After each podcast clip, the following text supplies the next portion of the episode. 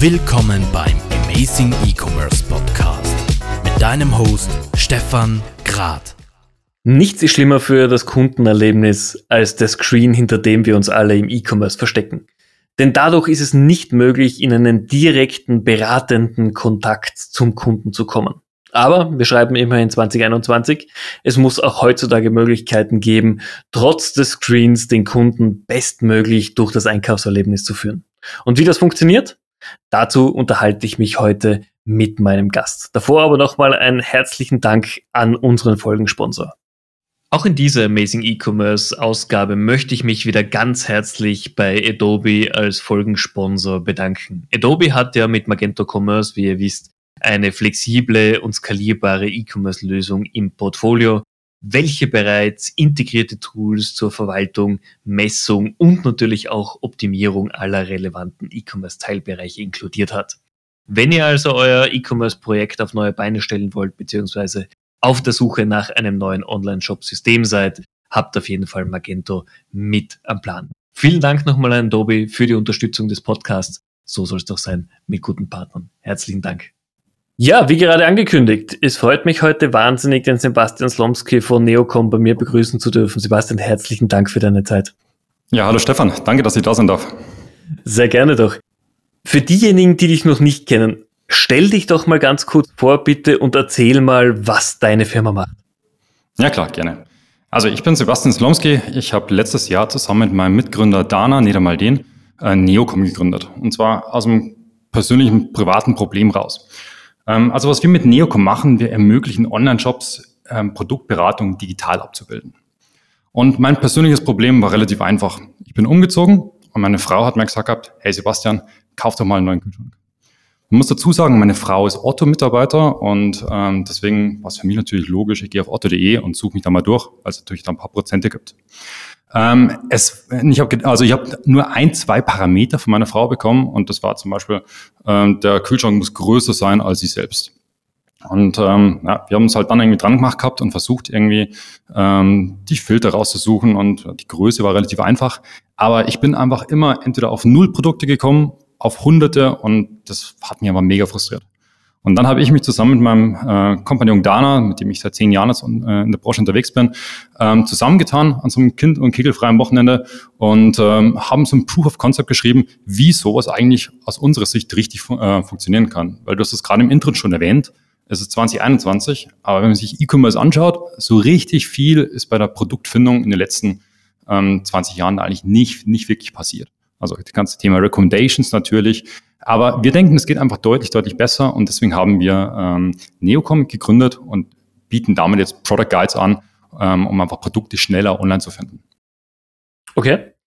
Wie funktioniert das Ganze oder was kann ich mir darunter vorstellen? Es hat in den letzten Jahren immer wieder mal das Thema gegeben, kann ich über einen Chatbot äh, einen Kunden zum Kauf animieren, wo wir heutzutage wissen, naja, das funktioniert nur so, so semi gut. Ja, genau so. Das ist es. Ähm, die Chatbots, die haben aber aktuell zwei Probleme. Das eine ist mal, ähm, den Menschen verstehen. Das funktioniert immer besser, aber wir wissen es alle, richtig geil ist es noch nicht. Und das zweite Thema ist dann natürlich die Beratung selber. Und genau diese zweite Leistung, diese Beratung, die bieten wir halt aktuell an. Und da haben wir unseren Hauptfokus drauf. Und das zweite, äh, den anderen Teil davor, also der Chatbot, das ist was, das wird bei uns in den nächsten Jahren mal ein Frontend sein. Ähm, also eine Möglichkeit. Ähm, und bei Chatbots hat man halt die Schwierigkeit, man bildet eine Konversation ab. Und eine, Konversation ist einfach verdammt komplex. Ist im normalen Leben schon sehr, sehr komplex. Und äh, sobald man sich minimal von so einem Konversationsleitfaden wegbewegt, dann wird es halt sehr, sehr oft peinlich und sehr, sehr oft frustrierend. Und hinzu kommt auch noch irgendwie, wenn man auf so einen Webshop drauf geht, äh, man kennt es irgendwie heute, es poppt sofort irgendwie ein Fenster auf für Cookies, hier Cookies akzeptieren, dann irgendwie links oben ähm, will da jemand Notification schicken und äh, rechts unten kommt dann sofort der Chatbot hoch, der schon weiß, was du willst und der schon gleich irgendwie was andrehen will. Und es ist halt kommt sehr oft so an, dass man es einfach sofort wegklickt, dass man irgendwie, ähm, dass man sofort mal sucht, wo ist das X und es wegklickt, weil es einfach stört irgendwie der Chatbot ist leider so ein bisschen das Äquivalent geworden zu dem Verkäufer in einem richtigen normalen Laden, wo man reingeht und der, der quatscht einen sofort erstmal an. Ich will mich erstmal umschauen. Ich will erstmal schauen und dann, wenn ich Hilfe brauche, dann komme ich auf dich zurück. Und deswegen glauben wir, dass Chatbots da gar nicht so der richtige Weg ist. Und ähm, was unser Ansatz aktuell ist, Ähm, wir haben, wir, wir setzen auf klassische Web-Frontends, die man natürlich auch in der Zukunft noch erweitern kann, äh, über Voice, über Chat und so weiter. Ähm, aber wir sehen schon, dass die sehr, sehr gut funktioniert, im Endeffekt so Wizard-basiert vorzugehen, weil es einfach das auch ist, was der Kunde kennt. Okay. Das heißt, ihr wollt diesen Overload quasi nicht noch verstärken im Frontend, sondern es geht wirklich darum, dem Kunden einfach einen sinnvollen Weg aufzuzeigen, eben anhand der Parameter, die produktseitig schon da sind, Größe, Abmessungen, Volumen wahrscheinlich, und dann dem Kunden zu zeigen, okay, du musst diesen Schritt für Schritt gehen, damit du wirklich die richtige Produktauswahl triffst. Genau richtig. Also was okay. unsere Leistung im Endeffekt ist, wir versuchen oder nicht versuchen, wir bieten dem Kunden den schnellstmöglichen Weg zum richtigen Produkt. Wir erklären die Fachbegriffe, die notwendig sind, um da zum Schritt zu kommen, um zum richtigen Produkt zu kommen und helfen aber auch, die Produkte richtig zu sortieren. Also mal ganz einfach gesagt, wir machen zum Beispiel kein klassisches Filtering, wo man irgendwie nach zwei Fragen bei 0 oder bei 100 Produkten ist, sondern wir ranken alle Produkte und geben denen natürlich auch, also wir berechnen im Endeffekt für jedes Produkt, wie gut passt es für den Kunden und können so im Endeffekt ähm, die, die Produkte sehr, sehr gut vergleichen. Und ähm, vielleicht mal an einem Beispiel irgendwie mit den Kühlschränken zurück. Ähm, ein gutes Beispiel sind da die, De die Dezibel-Lautstärke. Irgendwie, was die, das habe ich auch nicht gewusst. Ähm, äh, bei den Kühlschränken ist, oder generell bei Dezibel, das ist eine sehr, sehr blöde Einheit. Die macht eigentlich relativ wenig Sinn. Weil nämlich ähm, 10 Dezibel-Punkte sind entsprechend einer Verdopplung in der Lautstärke. Heißt, es gibt Kühlschränke zwischen 20 und 40 oder 20 und 45 Dezibel. Und das ist halt schon ein sehr, sehr, sehr großer ähm, so ein Raum an Möglichkeiten, wo es halt von der Lautstärke halt. Und ähm, dem, also in den klassischen Online-Shops gibt's heute Filter, die halt nach der, nach der Dezibel-Lautstärke fragen. Damit kann halt keiner was anfangen. Und wenn, nur wirklich Profis. Und wir stellen die Frage komplett anders, weil mich natürlich für einen leisen Kühlschrank haben. Aber wenn man die Frage einfach mal anders stellt, zum Beispiel, wo soll denn der Kühlschrank stehen? Steht der im Keller dann soll er hauptsächlich energieeffizient sein. Und da ist egal, wenn er ein bisschen lauter ist. Oder, äh, oder auch preiseffizient natürlich. Steht er in der Speise, in der Speisekammer, dann kann der ruhig ein bisschen lauter sein, weil das meiste Tür zu und im anderen Raum.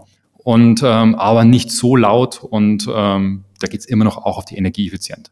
Und dann natürlich, wenn ich der, für die Wohnküche was suche, so wie es ich jetzt auch bei mir habe, dann will ich natürlich das leisest Mögliche haben, weil mich, es gibt nichts Schlimmeres, als wenn du abends auf der Couch hockst und du hörst irgendwie im Hintergrund den Kühlschrank brummen.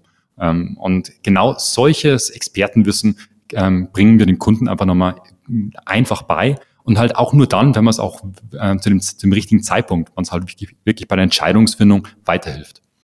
Okay, also finde ich wahnsinnig spannend, weil es einfach eine andere Herangehensweise ist. Jetzt muss ich dich aber natürlich fragen, ähm, ich erlebe es wöchentlich in Gesprächen mit unseren Kunden, die wir ja beraten, dass genau diese essentiellen Daten zu den Produkten entweder vom Lieferanten nicht zur Verfügung gestellt werden oder gar nicht in digitaler Form verfügbar sind. Wie geht's ihr da vor? Das muss ja auch euer täglich Brot eigentlich sein. Mhm. Na, ist definitiv unser täglich Brot. Also, ähm, aber das ist ein Riesenvorteil für unsere Architektur. Wir brauchen keine perfekten Produktdaten zum Start. Also wir haben Kunden, vor allem aus der Fahrradbranche, die sich einfach überhaupt nicht mit, mit Daten auskennen, die halt irgendwie zwei, drei, vier verschiedene Attribute haben. Aber auch für die könnten wir im Endeffekt, haben wir schon Beratungen angeboten. Das sind natürlich dann relativ simple Beratungen. Aber ähm, vielleicht wie unsere Technologie dahinter funktioniert, wir haben bei uns so einen Pool an Fragen definiert. Das sind alles Fragen oder das Expertenwissen nennen wir das, das nicht miteinander zusammenhängt. Also wie zum Beispiel die Dezibel-Lautstärke oder die Rahmenfrage bei einem Bike oder natürlich auch die Akkukapazität. Und ähm, unsere also die Fragen hängen, wie gesagt, nicht miteinander zusammen, die kann man einfach neu hinzufügen und die definieren nur das Expertenwissen, was es zu diesem Produkt gibt. Und unsere Engine ähm, findet dann aus diesem Fragenkatalog natürlich auch auf, auf, Präferen auf den Basis des Präferenzen des Kunden und aus dem äh, Produktsortiment, das überhaupt noch verfügbar gerade ist vom Shop, findet da die, die relevantesten Fragen raus und stellt die zum bestmöglichen Zeitpunkt, um natürlich auch so wenig Churn wie möglich zu haben. Heißt jetzt im Umkehrschluss, ähm, wenn ich jetzt, wenn Datenpunkte fehlen, dann werden die aber nicht abgefragt. Dann ist es halt im Zweifel eine relativ kurze Konversation. Und was wir sehen, ich sage mal so, 80 Prozent unserer Kunden haben eine sehr, sehr gute Datenqualität. Die, die glauben es zwar alle nicht, aber irgendwie, wenn wir uns das mal anschauen, man muss da ein bisschen was cleansen, aber es ist relativ wenig meist. Und bei den 20 Prozent, die einfach noch Nachbesserungspotenzial haben, die starten normalerweise mit sehr einfachen Beratungen. Und wenn die sehen, okay, das funktioniert, dann lohnt es natürlich auch, dann nochmal eine, einen, das heißt einen Werkstätten draufzusetzen, der einfach da mal die Daten einfach noch vervollständigt. Und das sehen wir jetzt immer öfter, dass das auch die Kunden wirklich machen, weil die halt wirklich den Mehrwert sehen. Okay. Wie muss ich mir das vorstellen? Euer Tool ist ja für sehr viele Branchen relevant, nämlich überall dort, wo es unterschiedliche Eigenschaften der Produkte gibt, wo ich mich wirklich als Kunde vielleicht schon gar nicht mehr auskenne. Was ist so die Ursprungsbranche und wo, wo soll es denn hingehen? Also wir sind gestartet mit ähm, E-Bikes, einfach aus dem Grund, dass letztes Jahr E-Bikes komplett durch die Decke gegangen sind. Keiner ist in Urlaub gefahren, aber jeder hat sich ein E-Bike gekauft. Und äh, die ganzen Läden vor Ort, ähm, die haben das Sortiment aber gar nicht da und die haben, die haben die Produkte auch gar nicht reinbekommen, weil die alle vergriffen waren. Aber die großen Online hatten die natürlich noch, ähm, haben aber natürlich überhaupt keine Beratung. Und deswegen haben die sehr, sehr viele Anfragen bekommen. Deswegen haben wir uns initial auf das Thema Bike gestürzt, sind jetzt aber in so ziemlich allen Kategorien vertreten. Und am besten funktioniert unser Tool, wenn es erklärungsbedürftige Produkte sind. Ich sage mal, was irgendwie Minimum so vier Datenpunkte dazu gibt, die man nicht so, also wo man ein, zwei nicht sofort verstehen würde. Ähm, wir haben aber mittlerweile auch Kunden aus der äh, Bekleidungsbranche, wo wir nie gedacht hätten, dass es da relevant ist, äh, die aber sagen, natürlich ist es bei uns relevant, weil wenn ich zwei Schals habe und der eine ist aus Merino-Wolle und der andere aus normale Wolle und riesige Preisdifferenz, das muss ich erklären. Aber das kann ich dem Kunden auch erklären und führt halt relativ schnell zu höheren Average Order Values, relativ klar.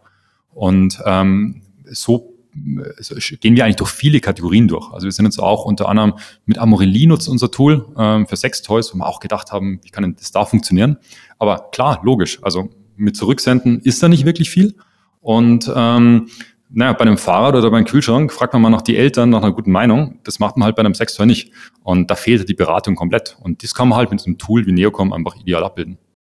Okay. Ja, ist auf jeden Fall spannend, auch in welche Branchen sich euer Tool da hineinentwickelt über die letzten ja, Monate. ja. Okay.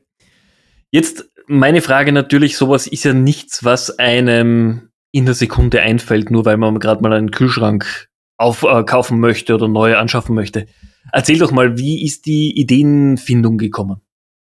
Ja, ich muss dazu sagen, ähm, ich bin zwischen 2014 und 2018 bei einem Travel Tech hier in München als CTO gewesen, und zwar Fineway. Und die Idee mit Fineway war es, Individualreisen komplett zu individualisieren.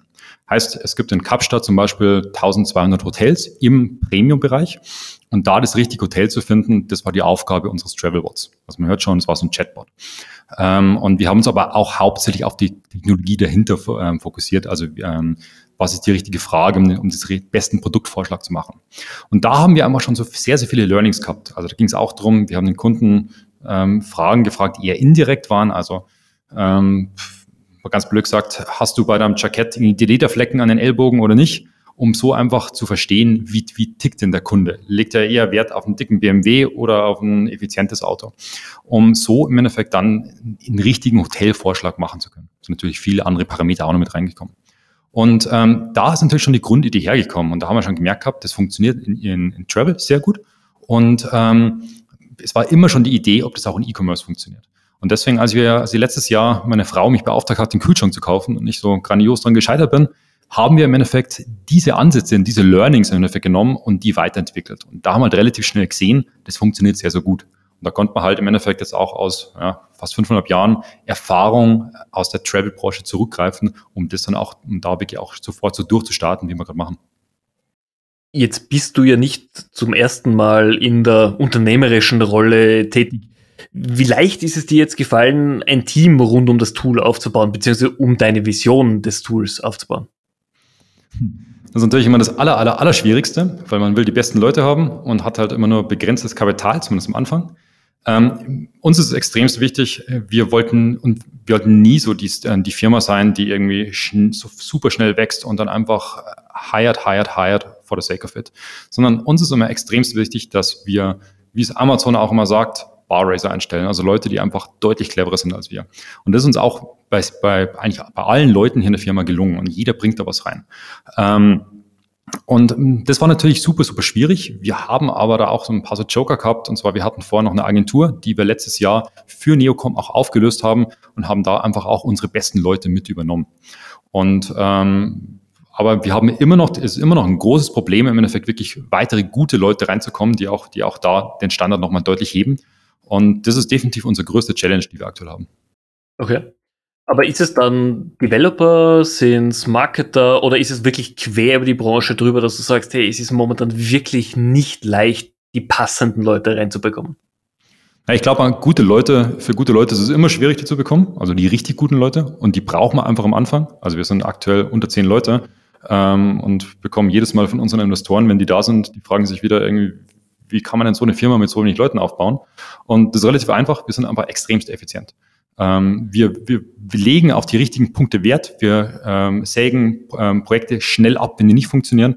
Und dann schafft man es auch in einem kleinen Team. Und sobald wir sehen, okay, irgendwas fruchtet, irgendwas funktioniert richtig gut, dann einfach Double Down rein. Und ähm, was unser größter Bottleneck natürlich äh, ist, wie bei jeder Tech-Firma, sind Developer.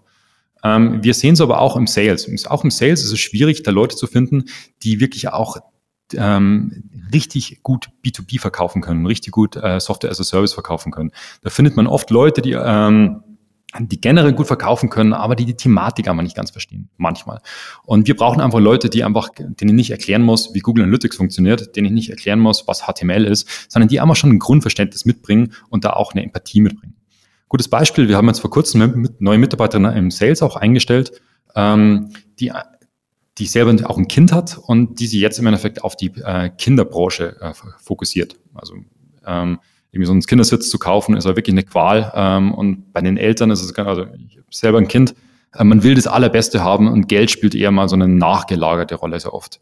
Und ähm, da hilft es natürlich extrem, wenn man sich da auch in diese Materie reindenken kann. Und das fällt vielen schwer und das können aus unserer Erfahrung ähm, nur Leute, die, die wirklich gut sind, die wirklich gut einarbeiten.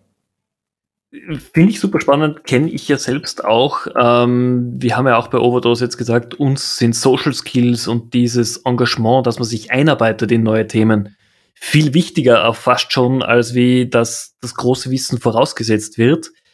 Ich merke aber selbst, dass es immer schwieriger wird, diese kommunikativen Menschen zu bekommen. Man, klar, wir merken allein schon jetzt mit der Krise das Thema der Isol Isolierung und dass die Leute einfach nicht mehr diesen Bezug zu anderen Menschen haben, wird immer mehr. Psychische Krankheiten wie Depressionen werden immer mehr. Das merkt man auch schön langsam in der Gesellschaft. Merkst du das auch schon am Arbeitsmarkt für euch? Kann ich so noch nicht sagen, aber was du gerade schon gesagt hast, irgendwie das kommunikative Leute, ähm, wenn ich so drüber nachdenke, das ist eigentlich eins unserer Hauptkriterien, äh, Kriterien, wo wir auch extrem viel Wert drauf legen. Äh, wir sind, ähm, also wir sind alle noch ins Bü im Büro, wir sind uns alle jetzt auch über Covid durch die Zeit relativ schnell durchgekommen, sind alle schnell an eine Impfung gekommen, auch zum Glück, und waren mega, mega happy, als wir alle wieder zusammen im Büro waren, weil wir einfach so als Team super funktionieren. Und wir haben irgendwie ein, zwei Leute im Team, ähm, das sind so, ja, wenn ich die einschätzen würde, wahrscheinlich so Happiness Heroes. Ähm, die braucht einfach jede Firma, weil die einfach die, die Grundstimmung so heben schon mal und einfach für eine gute Stimmung äh, suchen. Und ähm, also ähm, zurück auf die Frage, ich kann es jetzt nur nicht so feststellen, dass wir irgendwie äh, sowas, so Vereins Vereinsamung irgendwie feststellen im Hiring, das ist eher nicht so. Okay. Ähm, vor ein paar Jahren hat es ja auch gerade im internationalen Umfeld dann diesen, diesen People, Head of People, Head of Good Feeling gegeben. Was sagst du zu solchen Positionen? Oder ist es wirklich, dass das Team gemeinschaftlich ich glaube, diese es ist, gute Stimmung ähm, Ich glaube, man braucht solche Leute. Man braucht, weil mich das Thema HR und, und, und es hört, heißt ja schon Human Resources, irgendwie schon so, so ein toller Begriff. Ähm, das ist das Thema, was immer zuallererst runterfällt ähm, am, am, Tisch. Und wenn man sich auch mal so die Hiring-Budgets anschaut im Vergleich, Vergleich zu den ähm, Retain-Budgets, das ist ja nichts. Äh, also da ist Retain gar nichts dagegen. Und ähm, ich glaube schon, dass es wichtig ist und bin fest davon überzeugt, dass es wichtig ist, dass man da auch diese Position aufbaut, die sich Fulltime drum kümmert, dass es in der Firma gut läuft. Und das fängt irgendwie mit so einfachen Themen an wie, ähm, wie One-on-Ones. Wir haben monthly One-on-Ones und du kennst es wahrscheinlich selber, ähm, zumindest mir ging es sehr, sehr oft so, wenn es irgendwie mal eine stressige Zeit gab, irgendwie die One-on-Ones sind das Erste, was irgendwie gefallen worden sind und das Erste, was verschoben worden ist. Und da jemand zu haben, der da nochmal drauf schaut, also in so einer, so einer Head of Staff-Rolle oder Head of People-Rolle, ist, glaube ich, schon extremst wichtig. Und wir sind jetzt bei uns dazu übergegangen, ähm, wir haben uns festgestellt, irgendwie so One-on-Ones im Büro gegenüber am Meetingraum sitzen, funktioniert nicht wirklich. Ähm, man ist verspannt, es hat immer so äh, das Gefühl von einer Gehaltserhöhung äh, und das ist so ein unangenehmes Gespräch und das soll es, finde ich, gar nicht sein. Wir sind dazu übergegangen, ähm, dass wir Walking Lunches machen. Das heißt, wir gehen einfach raus ähm, bei einem One-on-One -on -One und ähm, nehmen uns irgendwo eine Brezen mit und laufen einfach unsere ein, zwei Kilometer und, und reden halt dabei, was uns einfach gerade bewegt, wo wir aber gerade irgendwie äh, Veränderungen sehen und was wir besser machen müssen. Und deshalb bei uns so, äh, also da wirklich nachhaltig was, was verändert, weil wir einfach viel, viel offener kommunizieren und weil es einfach, äh, weil einfach auch viel, viel mehr das Vertrauen gegeneinander da ist. Finde ich sehr, sehr gut. Vor allem, es ist eigentlich eine leichte Änderung im Alltag. Und wenn du sagst, dass du wirklich dann eine, eine positive Veränderung spürst, ist, glaube ich, etwas, was man sich als Hörer hier sicherlich mitnehmen kann. Ich habe schon gesagt, du bist jetzt nicht zum ersten Mal unternehmerisch tätig. Wie ist es dazu gekommen? Hast du immer schon gewusst, dass du Founder oder Geschäftsführer werden möchtest? Oder ist das einfach über die Lebenszeit gekommen bei dir? Naja, ich glaube halt, dass die Arroganz, die mitspielt, ich habe immer das Gefühl, ich kann es besser als die anderen. Und ich werde oft vom Gegenteil überzeugt.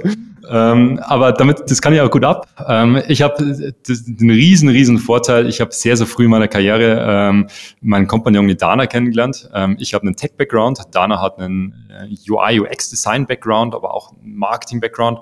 Und ähm, wir hatten uns damals vor zehn Jahren ähm, in der Agentur kennengelernt und äh, hatten so gut wie nie ein Wort zusammen gesprochen, weil ich war der Entwickler und er der Designer und da gab es nur Konfront, äh, Konfrontation eigentlich. Und ähm, auf einmal sprechen wir so und haben wir beide rausgefunden, okay, wir wollen beide nach London und ähm, Dan hat auch schon sein Ticket schon gebucht und äh, um da auszuwandern und dann habe ich einfach nur gedacht, okay, das kann ich auch, bin auch mit.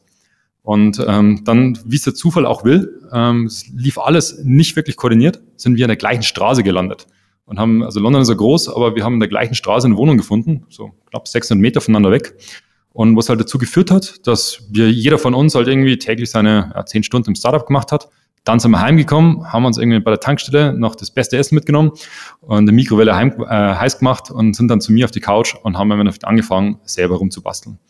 Und ähm, wir hatten damals angefangen, für Friseure eine Terminverwaltung zu machen und haben gedacht gehabt, das wird das beste Tool überhaupt. Es wird wunderschön, ist es auch immer noch äh, und ist auch geworden. Beste Usability, beste Tech. Und dann haben wir es auf den Markt gebracht und wir haben gedacht gehabt, jetzt rennen uns die Leute die Bude ein und es kam keiner. Ähm, wie es halt oft bei sowas ist. Und äh, dann hat man erstmal festgestellt und gelernt, okay, es geht ja eigentlich darum viel, viel mehr. Es geht ja eigentlich darum, wie, ähm, also das ganze Thema Sales ist ein essentieller Bestandteil. Das ist auch eines dieser Learnings, die wir jetzt für Neocom mitgenommen haben. Ähm, also ich habe den Tech-Background, Dana hat den UI, UX-Design, auch Marketing-Background, aber wir haben keine, beide keinen 100% Sales-Background und so homogene Profile, ähm, also heterogene Profile sind da super, super wichtig und dass alles, alle Profile auch im Gründerteam drin sind. Und deswegen haben wir uns da auch noch jemand reingeholt, ähm, den Borcher bei Neocom jetzt, ähm, der vorher siebeneinhalb Jahre lang bei Amazon war und der uns jetzt auch im Sales unterstützt, um da einfach auch diese Lücke einfach perfekt zu füllen. Und ähm, so nochmal zurück, also wir haben dann im Endeffekt ähm, die Terminverwaltung für Software, äh, für, für Software, für äh, Friseure entwickelt, haben dann irgendwie langsam Kunden gewonnen, aber es ging alles sehr, sehr langsam äh, bergauf, haben dann auch ein Angebot bekommen von der Konkurrenz, die jetzt börsennotiertes Unternehmen sind und haben das abgelehnt, weil uns das Angebot zu klein war. Ja, in der Retrospektive eine blöde Idee. Ähm, aber so ist es und haben dann im Endeffekt gesehen, okay, wir müssen, davon können wir nicht leben, wir müssen irgendwie so ein Brot- und Buttergeschäft machen und haben eine kleine Softwareagentur gegründet. Und mit dieser kleinen Softwareagentur haben wir aber, ähm, weil es uns immer wieder unter den Fingernägeln genug gejuckt hat, haben wir dann Gründer gesucht, die gute Ideen haben und haben uns damit Sweat Equity eingekauft. Ähm, hört sich auf den ersten Blick mal nach einem sehr, sehr lukrativen Modell an, weil man hat irgendwie einen ordentlichen Kicker hinten raus. Und wir sind im Endeffekt reingegangen, haben die, das Team aufgebaut, haben geheiert, haben die Strukturen geschaffen, aber natürlich auch das Produkt, den MVP geschaffen, sind damit zu Investoren und dann im Endeffekt, wenn, wenn mal so ein, die Finanzierung gestanden ist, dann sind wir wieder raus. Und man geht halt immer dann raus, wenn es eigentlich gerade am spannendsten ist. Und ähm, das hatten wir jetzt insgesamt fünfmal gemacht und ähm, es ist immer so frustrierend, weil man, man, man weiß eigentlich aus den Erfahrungen, wo man es sonst schon gemacht hat, wie es eigentlich besser gehen könnte, hat aber halt immer noch so ein Minority Stake und ähm, deswegen verpufft es leider sehr oft. Und deswegen haben wir uns halt jetzt letztes Jahr auch gedacht gehabt, jetzt haben wir so eine, so eine, so eine tolle Idee, haben wir, äh, sind wir da einfach auch in einem perfekten Zeitpunkt auch mit dabei. Und ja, das können wir selber besser und uns probieren wir es gerade mal. Das heißt, es ist auch jetzt wirklich das Ziel, langfristig selbst auch das Unternehmen mitzugestalten. Definitiv. Also uns ist das eine Herzensangelegenheit. Ähm, ich will um alles in der Welt vermeiden, dass meine Tochter, die jetzt eineinhalb Jahre lang alt ist, irgendwie, wenn sie mal irgendwie das erste Mal online kauft, sich immer noch durch Filterseiten durchsuchen muss. Ich kann mir das aber nicht vorstellen, dass das so ist. Und ähm, also ich habe eine recht klare Vision und mir in der Firma auch. Uns geht es darum, wir möchten die Product Listing Pages, so wie es heute sind, komplett ersetzen, weil das ist einfach ein Relikt aus der Vergangenheit. Das ist, seit 25 Jahren hat es nichts getan ähm, und da muss sich aber was ändern. Also durchaus große Vision, was ihr auch erreichen wollt natürlich. Ja, schon. Okay. Jetzt, weil du erzählt hast, dass du natürlich viele Learnings gemacht hast, ihr auch viel ausprobiert habt, was sind so die Top 1, 2 Learnings deiner Tätigkeit als Selbstständiger beziehungsweise als Geschäftsführer? Was würdest du heutzutage ganz oder was machst du gerade vielleicht ganz anders als bei deinem allerersten Unternehmen? Eigentlich sind das wie One-on-Ones, dass wir regelmäßig mit den Leuten sprechen, dass wir uns regelmäßig austauschen, dass wir auch regelmäßig das Feedback bekommen. Weil mich, das, das Retain ist einfach von den, von den Mitarbeitern ist so unglaublich wichtig, ähm, viel, viel wichtiger als, als, als das Hiring am Ende des Tages. Ähm, und wenn ich so, zurückdenke, früher haben wir auf viel zu vielen Hochzeiten getanzt, auch wenn wir eigene Projekte hatten, wo wir Fulltime dran waren. Ähm, wir haben immer wieder uns ein Feature ver, verkopft und so weiter. Und wir haben jetzt, also unser, unser Motto, unser, unser ja, Arbeitsslogan ist hier Prioritize, Focus, Ship, Repeat. Also das, das zählt auch, so schaut auch unser Alltag aus. Wir gehen jeden Morgen rein. Das Erste, was wir machen, priorisieren. Was habe ich heute vor? Das zweite ist wirklich drauf fokussieren, den ganzen Vormittag einmal wirklich Full Force drauf, dass man das fertig kriegt. Dann irgendwie nachmittags der Ship, also im Endeffekt es auch fertig bringen, abschicken, rausgeben, Software launchen und am nächsten Morgen halt wieder wiederholen. Das ist halt unser großes Mantra. Ein anderes großes Learning ist, glaube ich, auch, dass man sich die Ziele steckt und dass man auch Ziele hat und auch so eine Vision hat, wo man Angst davor hat. Also so replace the product listing page, das ist schon ein tough cookie, aber es ist definitiv möglich. Und wir wissen definitiv, dass, dass wir in die Richtung gehen. Und sind auch super, super happy. Wir haben jetzt am Freitag Klammern Champagner oder so ein Sekt geöffnet bei unserer Firma, weil wir haben von einem unserer Kunden, auch ein sehr großer Kunde, ähm, der hat genau das angefragt. Die haben uns gesagt, hey, ähm, das funktioniert laut Zahlen besser als die Product Listing Pages Stand heute. Und ähm, es macht keinen Sinn, dass wir einfach nur darauf verlinken. Lass uns es doch ersetzen.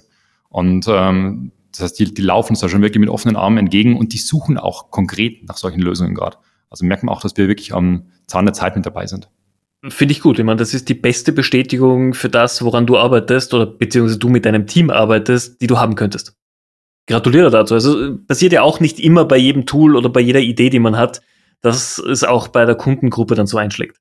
Wie sieht denn dein Alltag als Geschäftsführer aus? Bist du jemand, der gleich in der Früh das erste, was du machst, äh, in die E-Mails reinschaut oder in Slack oder wie bist du strukturiert? Naja, ähm, ich kann leider, ich habe leider keine tolle Morgenroutine. Ich ähm, mache keinen Sport groß morgens, ich mache keine große Meditation, äh, sondern ich bringe morgens meine, meine Tochter zur Kita und da kann ich mal ein bisschen abschalten, die paar Minuten und dann bin ich pünktlich um neun im Büro und dann geht es bei mir erstmal mit einem, startet mal der Tag mit einem One-on-One. Ich habe jeden Tag um Viertel nach neun einen One-on-One mit meinem Kompagnon, dem Dana, wo wir uns einfach nochmal ähm, gegenseitig ganz kurz reporten, was wir heute vorhaben und was wir gestern geschafft haben. Also so ein klassisches ähm, Scrum Daily Stand-up im Endeffekt. Das haben wir auch noch mittags, aber wir haben trotzdem nochmal auf Geschäftsführerebene ähm, jeden Morgen so, ein, so, wo wir einfach die drei Ps, also Progress, Plans und Problems, nochmal gegenseitig kommunizieren, ähm, was super viel hilft. Und ähm, dann geht, dann startet es im Endeffekt mit ähm, meistens ähm, alles, alles, was irgendwie viel Hirn braucht am Morgen.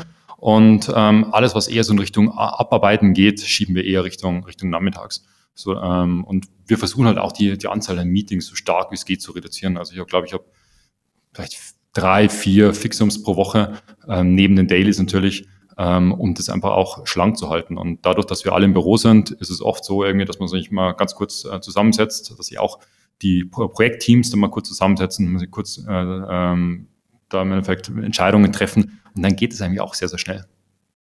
Ja, gut, es, es kann nicht jeder in der Früh gleich laufen gehen, meditieren gehen, all das, was man in den ganzen Startup-Foren so hört. Ähm, ich kenne es selber, es ist einfach, man schafft es nicht jeden Tag. Keine Chance. Ich bin froh, wenn ich momentan in der Woche zwei, dreimal laufen gehe und das für eine halbe Stunde, weil einfach wo, woher soll man sich die Zeit nehmen? Gerade mit Familie natürlich extrem schwierig, mit Unternehmen sowieso. Man muss einfach, wie du gesagt hast, priorisieren. Ja. Und irgendwas bleibt immer hängen. Das, den Preis muss man leider zahlen. Das stimmt, das stimmt. Gibt's irgendwas, was du immer bei dir hast, was du mit dabei hast? Ist es dein iPhone? Ist es irgendwas, was du mal bekommen hast? Gibt so dieses äh, EDC, das bei dir immer mit dabei ist, egal wo du bist? Boah, schwierig zu sagen. Also zumindest wenn ich im Büro, in jedem Meeting, wo ich bin, oder generell, wo ich, wenn ich irgendwo in Meetings bin, habe ich immer mein Remarkable dabei. Bin ich ein riesen Fan von, also ein E-Ink-Tablet. Ähm, hat nämlich den riesen Vorteil, also ist im Endeffekt wie ein iPad zum Mitschreiben halt, aber hat den riesen Vorteil, dass man damit keine Mails machen kann, kein Twitter, kein nichts, sondern einfach nur mitschreiben. Und ähm, ich habe mir einfach angewöhnt, dass ich jedes Meeting super gut mitprotokolliere. Und ähm, ich scanne das, also es hat so eine automatische Texterkennung. Danach kann ich nach dem Meeting im Endeffekt nochmal äh, das bei mir im Rechner sofort hinziehen, mache eine Zusammenfassung und schicke das immer nochmal rum. Ähm, weil ein Meeting ist für mich nur ein Meeting, wenn es vorher eine Agenda gibt und nachher ein Outcome gibt. Ähm, und das kann ich damit einfach super umsetzen, bin dann einfach super schnell und passt einfach super in meinen Workflow rein. Und ähm, ich würde sagen, also wenn man mich irgendwann irgendwas erkennt, dann an, an dem Remarkable, wo ich immer rauf rumkritzel. Die Jungs machen ja auch gutes Online-Marketing, muss ich tatsächlich Super. sagen. Nur es ist, es wäre mir zu teuer, einfach auf Versuch zu kaufen. Und ich habe noch nie jemanden leider gesehen, weder am Flughafen noch in Meetings, den ich fragen könnte, ob er damit zufrieden ist. Du bist wirklich der Erste, der sagt, ja, es ist tatsächlich sein Geld wert. Es ist sehr teuer, aber ähm, man zahlt halt einfach auch, dass man fokussiert ist. Das ist im Preis mit enthalten, weil man halt nicht auf Twitter gehen kann. Ja, und e-, eben, man kann gleich mitschreiben und bei mir ist das Problem, ich habe mein Besprechungsbuch, ich schreibe einfach gerne mit, ich scribble gerne mhm. mit und du müsstest das irgendwie in digitale Form übertragen. Ab und zu fotografiere ich es ab, meistens liegt es dann im Besprechungsbuch und spätestens, wenn das Buch voll ist und das nächste dran ist, habe ich diese Notizen einfach nicht mehr mit. Und da wäre diese Lösung mhm. natürlich sensationell. Nee, das ist super. Ich nehme das auch privat her. Ich, ähm, ich spiele Gitarre und wenn ich irgendwie abends Gitarre übe, habe ich alles immer auf eine Remarkable auch drauf. Da kann ich gut reinkritzeln bei den Noten. Und ähm, früher hatte ich halt auch das iPad und einen Rechner dafür und man schweift einfach so schnell ab. Man, man ist wieder auf YouTube und schaut sich an, wie das eigentlich besser gehen könnte oder welche Effektgeräte ich kaufen könnte, um noch besser, besser um weniger üben zu müssen. Und ähm, da habe ich einmal meinen Fokus. Und also das Prioritize Focus Ship Repeat, das versuche ich wirklich überall im Leben auch durchzu okay. durchzubringen. Ja, finde ich gut. Ist, ist, auch, ist auch sicherlich ein, ein guter Ansatz, den ich mir mal anschauen sollte, auf jeden Fall. Damit sind wir auch schon bei der letzten Frage in dieser Episode angekommen. Nämlich die Frage, die ich gerne stellen würde, ist, was wünschst du dir einfach für berufliche, private Zukunft auf Sicht der nächsten zwölf Monate? Wo soll es hingehen? Woran arbeitest du gerade?